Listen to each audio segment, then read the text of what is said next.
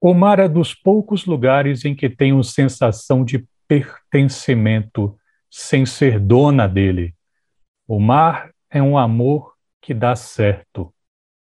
Se você, ouvinte, conhece Letrux como cantora e compositora dos álbuns Letrux em Noite de Climão e Letrux aos Prantos, talvez você não saiba, como eu próprio não sabia, que ela também é escritora. Ela lançou um livro do ano passado chamado Tudo que Já Nadei, Ressaca, Quebra-Mar, Marolinhas e mais. Ainda é o segundo livro dela. É escritora, é atriz. Esse livro em questão, né, o Tudo que Já Nadei, saiu pela editora Planeta e o assunto da minha conversa agora com a própria Letrux. Muito obrigado por atender a Educadora FM. Boa tarde. Olá, Renato. Olá, pessoal ouvindo a Educadora FM. Uma alegria estar aqui e sim, sou escritora. Inclusive, eu acho que, na verdade, eu sou mais escritora do que cantora. Eu tenho mais trabalho, né, mais é, realizações na música, mais coisas que eu publiquei. Mas o meu funcionamento, a maneira que eu encaro a música e a composição, eu acho que é completamente de uma mente de cronista, assim. Eu encaro uma letra de música, a feitura de um álbum, a escolha da música que abre, a música que é a segunda, o desenvolvimento, a conclusão, de uma forma completamente escritora e não tão cantora. Cantora é uma coisa assim que aconteceu para extravasar alguma coisa corporal que eu tenho que pagar, que eu tenho uma coisa kármica, mas não é assim. Não acho que é a minha, minha vocação é cantar, sabe? Ela acontece porque eu tenho que dizer o que eu escrevi.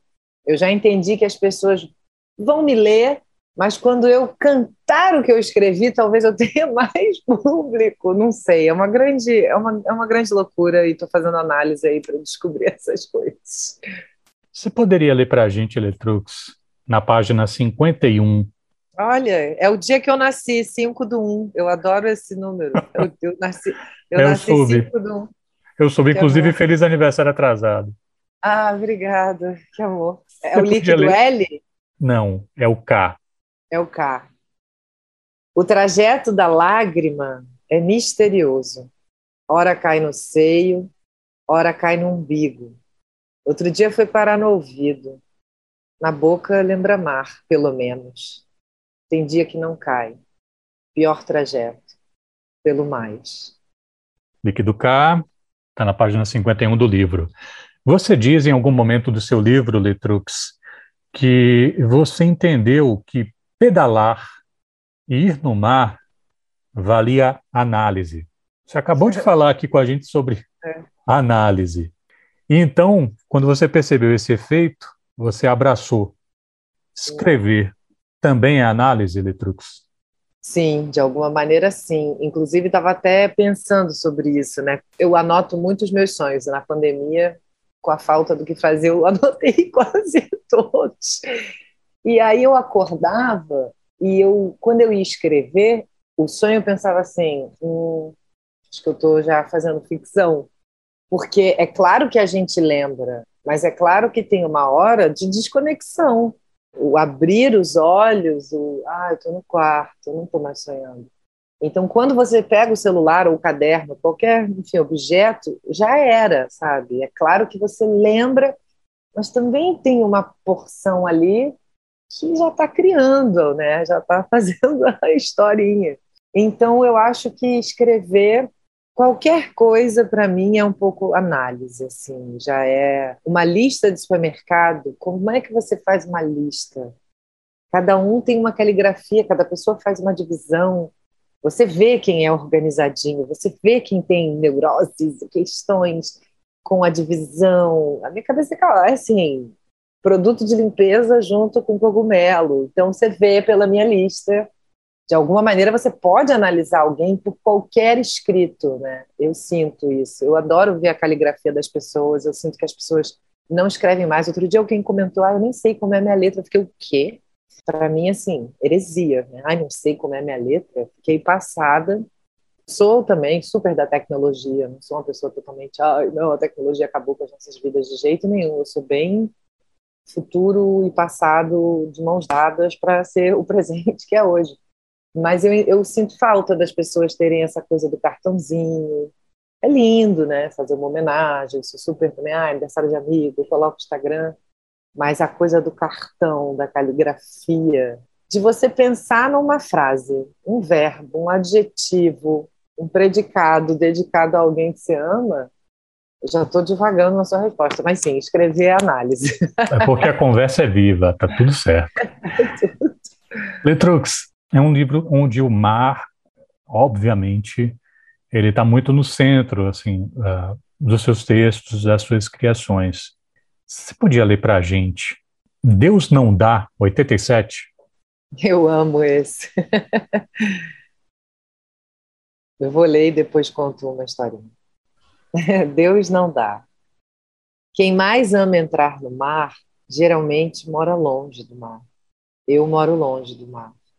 E quando vejo os que moram perto não mergulhando, me dá um bicho ruim no corpo. E antes que vir inveja, desenho uma cobra na areia. Faço asa e o caralho. Eu sou nascida e criada na Tijuca, né, que é um bairro da zona norte do Rio de Janeiro. Quando inaugurou a última estação da Tijuca, que é a última estação da linha 1, Uruguai, que chama é Uruguai, mas é Tijuca. Aí foi assim, meu Deus, um alvoroço, eu vou conseguir ir para a praia de metrô. Mas quando eu era nova, era, era um ônibus que dava uma volta. E eu sempre tive um pouco essa sensação, assim, do tipo, tinha tanta gente que morava perto do mar e falava, ah, não gosto de praia. Eu falava, meu Deus. Então, por que você mora perto da praia, né? Pelo status, porque morar perto da praia, para mim, é a capacidade de você ir descalça. Eu vou ali rapidinho, eu vou ali antes de uma reunião. Porque quando eu ia à praia, era uma saga, era uma hora e meia. Você tinha que levar a roupa que você ia trocar. Se você mora perto da praia, você pode ir de biquíni tchau, porteiro, valeu, já volto, deixa a chave, foi. Então eu sempre tive assim, para mim, a vida, né? Ganhar dinheiro é conhecer todos os mares. Tudo que eu, é, eu, eu gasto com mar. Gasto com outras coisas também, claro, transporte, comida, cidadania, filantropia, mas eu, eu gasto muito com. Eu quero conhecer tal cidade que tem praia, eu quero. Então, o meu sonho da vida era ir à Grécia, e graças às deusas do Olimpo, seis meses antes de começar a pandemia, olha que eu estava tendo muito show, muita demanda, mas eu tive um chamado, assim, eu preciso ir à Grécia. Preciso ir à Grécia, é um sonho muito novinha. Eu estava com 37, eu falei, é agora ou nunca, agora ou nunca. E aí eu fui. E meu companheiro é muito da filosofia, ele faz faculdade de música e tal. Então, era assim, museu, museu, praia, praia, museu, museu, praia. Ele lá, nas aspirações dele, que eu também gosto, mas o meu objetivo era, eu preciso mergulhar no mar Egeu, eu preciso ter outros mergulhos. Eu tenho é uma relação muito muito fértil assim. Eu sou muito terra, né? Capricórnio, ascendente virgem, touro, é terra ao, ao cubo. Então acho que a água ela me me aduba, me dissolve. Eu tenho muita ideia dentro d'água, assim, muita, muita, muita. Seja na banheira, ou na piscina, ou na chuva, ou lavando louça, tá? Não é só glamour, não. não, com certeza. Muitas coisas importantes vêm à mente quando a gente lava louça, não tenho a menor dúvida. E dos serviços domésticos, além de lavar louça, me bota para lavar banheiro. As pessoas ficam, ai, nojo. Não, me bota para varrer, não gosto de varrer, odeio essa coisa. Agora, lavar banheiro, ficar descalço ali com balde, água, tudo que tem água, parece que dá uma, uma sacolejada assim no meu pensamento, e aí eu tenho ideia de música, de poema, de haikai, vem tudo, assim, é um barato. Realmente eu sou bem devota da água. Me avise se você um dia descobrir alguma praia que preste na Rússia. Ah. Me avise, porque eu estava perguntando, pô, um amigo meu que foi para a Rússia, eu pergunto, velho, e lá tem praia? E, Pô, Renato, vai procurar praia na Rússia? Na Rússia, difícil, Sim. né? Pô, sei lá, né? Vai que tem, não sei. É, deixa Aquele mar, não, não dá. Até deve ter um pedaço aqui, aí um frio do cacete. Mas eu sou dessas também, mesmo no inverno, no lugar frio, se der para ver o mar, mesmo, nossa, num grau, eu nem, nunca vivi um grau, nunca viajei para lugar frio no inverno. Gosto. Mas se tiver que viajar, eu prefiro estar perto do mar. A próxima. 30 de fevereiro, página 85. Ah, eu adoro. É, 30 de fevereiro. Me adoro de um jeito que não sou. Me adoro distraída, me adoro relaxada, me adoro depois da praia. Mas eu não sou todo dia depois da praia. Mas me adoro desse jeito que não sou. Como faz para se tornar todo dia de um jeito depois da praia? Mais é um, um, um relaxante natural, né? Ninguém fica igual depois de um mergulho. A não ser que você esteja num estado muito estressado da sua vida, mas você dá um mergulho, você sai, ah, você encara a vida de outra maneira depois, né? E seria bom a gente acordar todo dia dessa maneira, mas é difícil. Para além disso, Letrux, e fazendo uma ponte aqui com Deus não dá, em que você fala sobre isso, que eu acredito que é uma verdade da vida, é uma das verdades absolutas, tipo, azeitona é melhor do que ervilha, é uma uhum. verdade absoluta. Quem mora Também perto, é, quem mora perto do mar não vai para a praia, isso é fato. E nessa 85 você fala, como é que eu faço para ser essa pessoa que parece que acabou de sair da praia? É, fazendo uma ponte aqui com esses dois textos, a sensação que eu tive era como se você quisesse dizer que, de alguma forma, a gente está meio que se condenando a fazer do encantamento a exceção na nossa vida. É isso? Uhum. Uhum, totalmente, né? As relações hoje em dia são mais utilitárias, né? Ficou esse lugar, era para o encantamento ser ad infinito, né? Um estado de encantamento, mas o capitalismo tudo destrói, então você vai perdendo, né? essa, esse frescor mesmo da, da emoção do encantamento. E eu lamento muito isso. Eu mesma, eu sou totalmente refém do sistema. De vez em quando eu penso, não, não vou postar, não vou não sei o quê, foda-se, fuck that shit. Mas daqui a pouco, totalmente refém, eu preciso postar uma eu preciso postar não sei o quê, eu preciso não sei o que lá.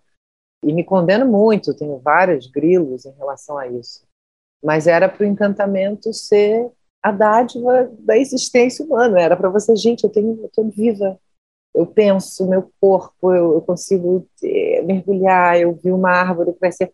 Todo esse tipo de, de coisa que foi tido como menor ou hippie, né? Ai, baboseira de natureza, sendo que assim, a gente depende completamente da natureza e a gente está vendo a olho nu a natureza acabar, a gente acabando com ela. Então era para isso ser nosso, o, o, nosso diário, né? O nosso encantamento diário e foi ficando cada vez mais escasso. Né? Lamento imensamente, tento ter esse olhar infantil, criança é um assunto muito sério para mim, assim, de adoro ter contato com criança, porque criança tem esse olho encantado, né? Que a gente já está mais desgastado. Então tento, tem até uma frase no livro, já adiantando, mas é porque é muito sobre isso, uma marolinha e isso é verdade. Eu estava num ponto, ó, estava num ponto de ônibus e um menino de sete anos que não parava de olhar para cima cutucou a mãe e lançou a seguinte questão: Mãe, no céu é outro país ou é água mesmo? Aguardo esclarecimento materno alheio desde então. Fiquei muito chocada, assim. Ele já devia ter sete anos, não era tão neném, sabe? Assim, uma criança que estava assim, olhando para cima, olhando para cima, de repente aquele silêncio do ponto de ônibus, e ele, mãe, o céu é outro país ou é água? Eu fiquei assim, uau, nunca tinha pensado, sabe, que o céu era outro país. Nossa, eu viajei, entrei numas e pensei, que lindo, né? Acho que ter esse acesso à nossa criança interior, sei que essa expressão pode ser tida como menor ou boba, mas é real. É real. A gente ficou muito adulto, a gente ficou muito sério, a gente é muito refém capitalismo, a gente é muito Ai, não sei, eu acho que ser mais lisérgico. Letrux está conversando com a gente sobre o segundo livro dela, Tudo que já nadei, Ressaca, Quebra-Mar, Marolinhas, saiu pela editora Planeta no ano passado. E eu peço desculpas, essa é uma pergunta manjada, mas eu tenho que fazê-la. Claro. É, sobre as tais influências, porque quando eu li o livro, talvez por falta de referências da minha parte, eu quero ser o primeiro a admitir isso, Talvez eu tenha pensado coisas que são lugares comuns, mas eu não tive como uma coisa que é lugar comum. Eu pensei em Clarice Sim. Lispector, e uma outra coisa que me veio muito forte foi Rita Lee, parecia que era uma mistura das duas Ai, coisas. Mas, assim, mas eu não sei, de onde é que vem a escrita de Letrux? Olha, é, minha mãe é professora, né? É, eu tive uma educação muito bacana, assim. Ela, ela tinha uma bibliotequinha de livros, então eu era muito, tinha muito acesso. Meus irmãos não tinham tanto esse interesse, então acho, acho que ela ficou feliz ali quando eu comecei a ler. Tive o meu primeiro barato quando eu fui alfabetizada, sem dúvida. Assim, eu lembro das letrinhas se formando e eu, ah, e aí eu lembro, assim, do primeiro livro de poesia que eu li, assim, mais adulta. Adulta não, né? Adulta é ótimo, tipo, 11 anos. Eu li umas coisinhas infantis, mas muito bacanas, e aí depois ali, adolescente, eu fui pegando o Drummond dela, a antologia poética do Drummond, aquilo foi, uau, vai ser gosto da vida. Minha mãe é professora de francês, então eu sabia o que significava gosto, eu fiquei, ó, me achando e então tudo isso abriu assim, Cecília Meirelles, Clarice Lispector, tive essa escola, né? Mas aí mais velha, outras coisas foram vindo, né? A, a própria Hilda Hilst também foi uma hecatombe assim de pensamento, de, de liberdade de escrita e de muitos foda-se que ela dava. Adélia Prado também. E autoras gringas, né? Silvia Plath também, Ana Cristina César, e mais recentemente também comecei a fazer um recorte racial também, né? A Audre Lorde também, uma poeta norte-americana maravilhosa que eu descobri a poesia dela. Eu sou muito aberta à poesia. Eu não sou uma pessoa que vai para não gostar, sabe? Eu sou super, vamos lá, hit me, vai, vem, vem que eu tô de coração aberto. Eu recebo muita poesia de fãs, os fãs me mandam manuscritos ou me marcam em coisas, ah, Letrux, o que você acha e tal. E tem muita coisa boa sendo feita, sabe, hoje em dia, muita coisa. Tem um livro de um escritor do Paraná, Francisco Malman, e o último livro dele, estou até aqui vendo, nossa, é uma loucura. Chama Tudo que leva consigo um nome. Francisco Malman fiquei assim, li cada pai, é um tijolo de poesia, mas você não quer que acabe. Quando acaba, você até fica, não! E é uma porrada muito curiosa, assim, do nosso cérebro. Então, acho que todos esses nomes que eu falei, e claro, você falou a Rita Lee, Perry Smith, tem muitas pessoas da música, né, que também me inspiram não só para fazer música, mas para escrever. A Rita Lee, sem dúvida, é rainha, assim. Ela tem muito bom humor, que é uma coisa que eu gosto assim de trazer. Tem vários textos que são densos, mas eu sempre quero meter. Eu, eu sou assim, eu sou uma pessoa que no meio de uma briga do choro eu, dou uma gargalhada lembrando, sei lá, de um pum, de alguma coisa bem idiota, um humor bem infantil. E aí, no meio de uma gargalhada também, eu posso chorar lembrando de uma coisa. Eu sou bem tragicômica, não tenho muito meio termo, muito equilíbrio, é uma coisa que eu busco mas não tenho tanto. Então, eu acho que quem tem humor, e a Rita Lee tem muito, sempre vai me, me inspirar, porque eu gosto disso. Não quero só poesias muito tristes, corta-pulsos, quero que tenha algum momento ali que, que dê uma gargalhada. Queria pedir que você lesse Letrux. Eu não consigo nem página 68. Eu queria que você lesse, porque é um pouco grande, é, queria que você pudesse ler para a gente, depois é, da sua citação ao Timothy Leary, e antes do, antes de, do parágrafo que você fala é, na música Unforgettable. Uhum. É, é, estou dando essa volta toda? Isso. Tá. Estou dando essa volta toda para te contar que depois de quatro meses isolada na serra, protegida por Oxóssi pela colhida, agradecendo a Oxum pelo amadrinhamento momentâneo, voltei para a casa que havia acabado de alugar no Rio de Janeiro. Morava num prédio em cuja frente, no meio da rua, da calçada não, só da rua, eu conseguia ver o mar dos dois lados. Fascinação. Para a esquerda, Ipanema. Para a direita, Copacabana. Mar all around. Doente, deprimida, drástica, decisiva e dantesca, decidi dar um mergulho. Dia de semana, cedíssimo. Fui toda aparatada. Nem levei canga, pois sabia que não ficaria. Não era um dia comum. Mil pessoas tinham morrido, eu lutava contra uma culpa absurda de estar fazendo aquilo, mas sentindo que talvez a próxima morta poderia ser eu. Por outros motivos. Ridículo, egoísta e absurda, tenho noção. Mas estava à beira do surto, não tinha mais noção. Inacreditavelmente, poucas pessoas dentro d'água. Tiro minha máscara, meu vestido, bem perto do mar. Começo a sentir os efeitos de uma euforia e me embasbaco pensando o quão possível também é sentir isso naturalmente. Está batendo, estou sentindo.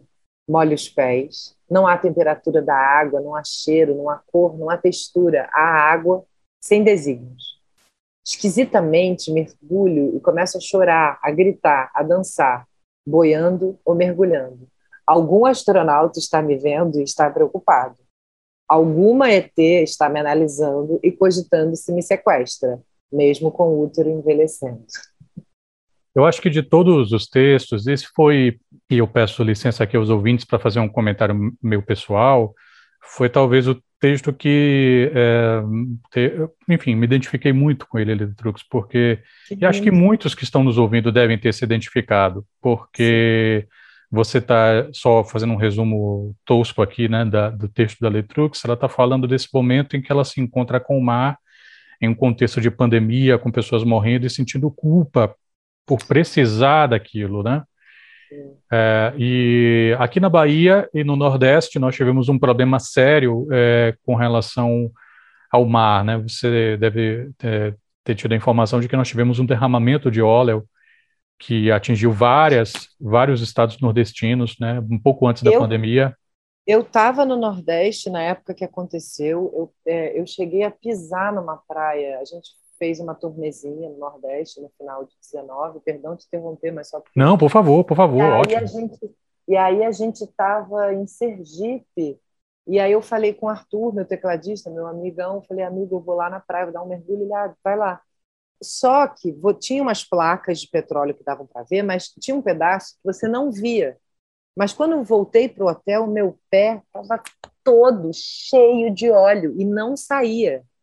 Aí a moça do hotel já sabia um esquema de óleo, vinagre, sei lá o que, para tirar. Mas eu, eu tive no corpo o óleo desse derramamento que foi assim um crime bizarro. Ninguém mais fala sobre isso, né? Não sabem, não, não, não sei se rolaram prisões, culpados, mas foi um caos isso. Foi muito triste. Não, mas é, é porque você está mal informada, Letrux. Foi o Greenpeace, o Bolsonaro já, ele disse na época, foi o Greenpeace. Ah, foi o Greenpeace, é verdade, foi, não, foi eu sou sepelada. Ou foi o Greenpeace ou o, o, o, abominável Homem das Neves, agora eu esqueci, mas ele, é mas verdade, ele disse. verdade, não, tá me voltando, tá é, me voltando. Bom, eu sou sepelada e eu tive Covid duas vezes, parece que a memória piora, que merda. É, né? que merda, que horror, mas é verdade, teve esse, é, é verdade, lembrei, tá vindo. Mas voltando assim à, à, história, né, quer dizer, aqui na Bahia a gente teve isso. Então, quando aquilo aconteceu, quando estava começando a vir para a costa, da, o litoral da Bahia, eu fui à praia, como quem se despede. E, e dali até o ano passado, eu não pisei na água, não pisei na praia. E até acho, 2021. Até 2021. Até 2021 eu não pisei na água. Então, quando eu entrei, Caramba. cara, foi um negócio assim tão louco. Tipo, é, é, é você não Nossa. saber o quanto você precisava de uma coisa até eu finalmente imagino. você ter contato com ela. Então, quando eu li você falando sobre isso, essa coisa de chegar na, na água e chorar e dar um treco em você, porra. Um foi... treco. A palavra é essa, dar um treco. Mas você ficou, então, mais de um ano. Ah, sim, sim. Mas a entrevistada aqui é você. Eu queria que você pudesse contar um pouco para a gente. eu fiquei assim. muito surpresa, assim, eu nunca conheci ninguém que tenha ficado mais de um ano. Eu, ia ficar, eu não ia conseguir. É, eu não ia conseguir. Muito, muito forte. Isso foi o que você sentiu naquela época. E hoje, como é que você, como é que você está, Letrux? Então, eu tive o privilégio de morar um ano e meio da pandemia, tipo, de julho do ano é, que 2020 já é retrasado, né? Olha que loucura, gente. Ano passado não é mais 20. Do ano retrasado, né? Do julho de 20, que já tinha pandemia, até dezembro de 21, ou seja, um ano e meio, eu tive o privilégio de morar a duas horas e meia do Rio de Janeiro, numa cidade que chama São Pedro Aldeia, é, na região dos Lagos, é uma região super bonita do Rio de Janeiro. Não é mar, mar é Cabo Frio, Búzios. Essa cidade é uma lagoa, é a Lagoa de Araruama, é a lagoa mais salgada do mundo. E minha família tem uma casa lá, e desde que eu sou criança eu até comemoro meu aniversário lá, porque é janeiro, então todas as férias eu sempre passei em São Pedro.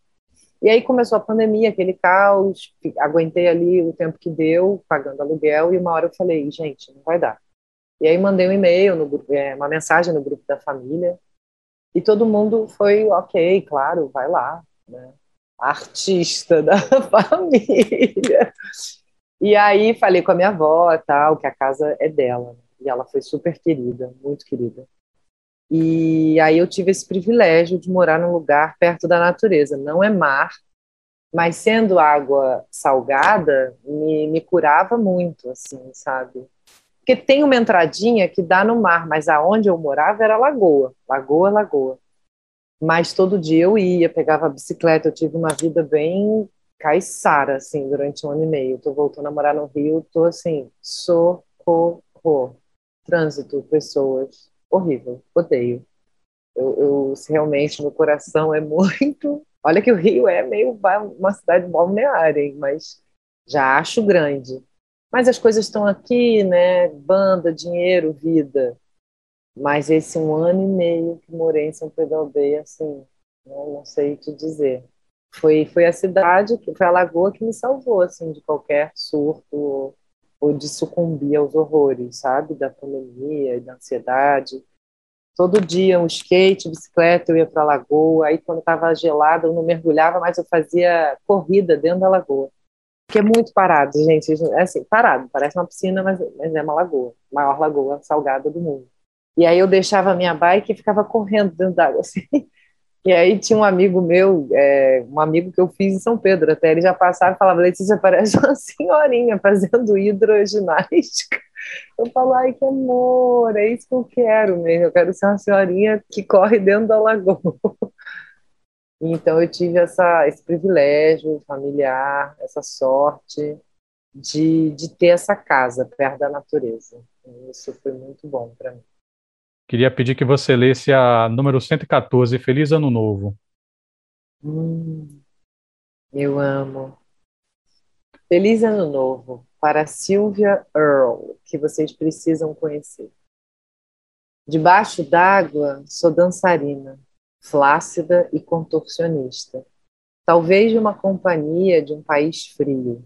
Debaixo d'água, sou muito alongada, trapezista eufórica com a ingressão da modalidade nas Olimpíadas.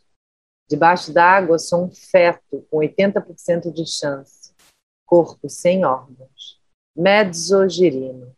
Debaixo d'água, não sinto fome, tão pouco sono, pouco ódio. Debaixo d'água, me acho rara, porque mamífera, mas me sei comum, porque baleia. Debaixo d'água, consigo a façanha do choro, água da lágrima, água do mar. Jamais vai faltar sal no mundo. O mar, meu senhor, la mer, madame. Debaixo da água não existo. E quem diria essa ser a melhor coisa do mundo? Essa mulher, Sylvia Earle, é uma mergulhadora, uma oceanógrafa que há muitos anos eu vi um documentário sobre oceanos, e era um documentário sobre ela também, mas sobre a deterioração de um coral na Austrália, e eu fiquei muito encantada, né? Fiquei assim, uau, porque a história do mundo é muito contada por uma visão masculina, então eu sabia quem era Jacques Cousteau, mas ela tem uma importância tão intensa quanto ele, ela ainda está viva, ela ainda mergulha, ela já é uma octogenária, e tem uns videozinhos dela bem velhinha, botando o equipamento de mergulho. Eu falei, cara, isso é muito foda. E toda a pesquisa dela é muito importante, de manutenção de oceanos, de, de vários corais que foram desaparecendo devido à poluição. Sylvia Earle é uma mulher e tanto para vocês conhecerem e verem um documentário sobre a vida dela e tem imagens lindas do fundo do mar, então vale muito. A gente está conversando sobre esse livro que tem o mar bem no centro, você está falando com uma rádio da Bahia e você está falando comigo. Então, lendo um, um, texto como esse que você acabou de ler, eu não tive como não pensar em Dorival Caymmi. Ah, eu amo. Para pensar amo. num cara que, ao contrário da mergulhadora, da mergulhadora que você acaba de citar, não entrava na água. Eu sei, isso é muito louco, Muito né? louco, né? O cara que mais cantou o Mar da Bahia e tinha medo do Quem mar. Quem vem pra beira do mar. Ah. E ele só ficava na beira. Na beira do mar. Ou, ou, ou subia nos, no, no, nos barcos, mas ele falava assim que ele, não, eu tenho muito respeito pelo mar, negócio assim. Tinha é, medo. não, eu super entendo. Eu não sou uma pessoa, parece que assim, eu sou uma louca que sai chegando em qualquer praia, não. Toda uma análise, eu fico observando. Qualquer cidade nova que eu vou, claro, tem praia, eu quero ir. Mas não é assim, né? A vida não é assim. E eu super entendo, assim, o respeito. E é louco, né? Era o objeto de fascínio dele, de criação, mas daí a entrar é outra história, né? São é. outros 500. Mas me chama muita atenção, assim, na obra do Caim Eletrux, uma música chamada Sargasso Mar, hum, que é aquela música em que, ele, em que ele vai dizer... É, é uma música muito, muito ponto fora da curva da produção do Caim, né? Só lendo aqui o texto, que é muito curto, né? Sim. Quando se for esse fim de som, doida canção que não fui eu que fiz. Verde luz, verde cor de arrebentação. Sargaço mar, sargaço ar, deusa do amor, deusa do mar. E aqui é a parte que eu acho que mais me lembrou esse texto seu. Vou me atirar, beber o mar, alucinado, desesperar, querer morrer para viver com Iemanjá, Iemanjá Odoiá. Quer dizer, é um Caíme que está falando sobre si sei lá, um Caíme que está se dissolvendo no mar e que quer isso. E de alguma forma o seu texto me, me, me puxou um pouco para pensar esse tipo de coisa, né? Assim, que, é, que você se dá conta que aquele estado em que o mar causa em você a melhor coisa que podia te acontecer, esse despertencimento, né? Qual é, é o engraçado, mar? porque quando você entra dentro d'água, você tem uma consciência corporal, né, de peso, você eu consigo carregar meu pai, que tem 120 quilos, sei lá, meu pai é gigante, né, tem 96, e aí você consegue carregar esse corpo dentro d'água. Você entrar dentro d'água é retomar muitas consciências corporais, que no dia a dia você já está no automatismo meio louco, né? você esquece que você só faz. A mecânica do corpo te ajuda a viver o automatismo, mas quando você entra dentro d'água, como é que você boia? Como é que você consegue dar cambalhota e aqui fora você não dá nenhuma. Dentro d'água você dá mortal e não sei o que, planta bananeira e aqui fora jamais. Então, essa consciência é muito curiosa. E aí eu lembro que um dia eu fiquei pensando nisso. Eu falei, gente, dentro do mar, como se a gente não existisse ou como se a gente fosse esperma de volta, né? Que é a mesma coisa quase o não existir, o fim da vida o início da vida se encontram, né, os polos. Então eu fiquei nessa pira e eu gosto muito dessa canção Sargasso Mar. Quando eu ainda era Letúcia, minha outra banda, a gente fez um espetáculo no Rio de Janeiro que chamava Nau, que o palco, a gente transformou o palco num, numa proa de um barco. E a Alice Caime, né, que é neta do Dorival, tinha um momento que ela cantava Sargasso Mar nesse espetáculo era uma coisa assim que arrepiava a sobrancelha, sabe? Era muito forte ouvir essas palavras, né? Quando se for esse fim de som, louca canção que não foi eu que fiz, é, é, essa letra é muito forte. É bonito você fazer essa alusão, né, do Sargasso Mar com esse final desse poema, que é debaixo d'água não existe, quem diria essa ser a melhor coisa do mundo tá todo mundo querendo existir, né, e aparecer e tal, e às vezes a melhor coisa é não existir, né, eu queria só, peraí, peraí, só não existir aqui rapidinho, aqui dentro d'água, um segundo, um segundo, porque é mais gostoso mesmo, dentro d'água é muito melhor. Qual é o mar da sua vida? Ai, não, essa é uma pergunta difícil, né? ainda mais sendo devota. Eu tive grandes alegrias, grandes catarses da minha vida numa praia que chama Praia da Fazenda, que é entre o Rio e São Paulo. Eu acampei 10 anos nessa praia, não tem pousada na praia, é camping. É uma praia protegida. Muitas cenas de descobrimento do Brasil, de série, novela, são feitas nessa praia, porque não tem uma casa, assim, são quatro quilômetros de Mata Atlântica, Mata Atlântica. tive muitas experiências assim de, de licergia, de plânctons, de ficar em pé em prancha, tudo nessa praia. Então, essa praia para mim é assim, ah, 10, 10 anos acampando com melhores amigos nessa praia, muito forte. Essa praia para mim. Tive loucuras também em Milos, né, nessa ilha da Grécia, onde foi achada a Vênus de Milo. A Vênus, a estátua agora está no Louvre, mas essa ilhazinha pequenininha está fazendo uma petição para a estátua voltar, mas aí dizem que não vai ter segurança. Mas é assim, compus quatro músicas do Aos Prantos nesse mar, dessa ilha de Milos, na Grécia. Então, eu senti que, opa, que história é essa que eu tenho que passar água aqui, sabe? Eu senti um, uma parada. E já tive muitos momentos, assim, engraçado que antes de eu conhecer Salvador, desde que eu era jovem, cada ano eu ia para um lugar, Itacaré, Moreré, e, e Boipeba, e Barra Grande, e eu não conhecia Salvador. Eu, ia de ônibus, 27 horas, me metia, entrava no ônibus com amigo e barraca e vamos para Itacaré. E Salvador eu nunca tinha ido. Eu fui para Salvador, quer ver? Depois dos 30. Muito engraçado, né? Foram vários verões indo para a Bahia, para as praias, e tive, tenho lembranças assim. Uma vez eu estava na Ilha da Coeira, 31 de dezembro, Boipeba, né? Ilha da, é, Ilha da Coeira, não, Praia da Coeira. E aí, 31 de dezembro, choveu, choveu. Quando parou de chover, juro, dois arco-íris em cima do mar.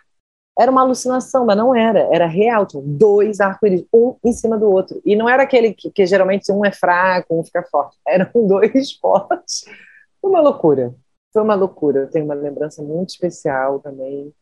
E aqui no Rio, claro, eu tenho uma relação muito forte é, com a Pedra do Arcoador, assim. Aquilo é uma visão muito pancada do Rio de Janeiro. Rio de Janeiro é bonito pra dedéu. Te amo, desgraça. É uma desgraça. Mas é bonito. Você chegar ali na Pedra do Arpoador, aí aqui para cá, Praia do Diabo, aqui para cá você vê Ipanema inteira, o Morro dos Irmãos. É muito. É embasbacante. Gosto de Copacabana, do Leme, da Praia da Urca também, já tenho altas histórias. Já nadei com tartaruga na Praia da Urca, assim, fui mergulhar com uma tartaruga do meu lado. E eu tenho uma tartaruga tatuada, então tenho toda uma relação com a tartaruga. Mas a pedra do arpoador ali, você olhar aquele mar, aquilo me abraça. Eu queria agradecer muito aqui pela gentileza de Letrux em conversar com a gente, falar um pouquinho sobre o livro Tudo que já nadei, Ressaca, Quebra-mar, Marolinhas, publicação que saiu pela Planeta no ano passado e que é o segundo livro desta aqui também, uma atriz e cantora, compositora. Letrux, muito obrigado Sucesso com o novo filho, saúde para você e para os seus. Eu que agradeço, Renato, obrigada pela troca, adoro falar sobre esses assuntos. E é isso, bons mergulhos para vocês que nos ouvem e até um mar próximo.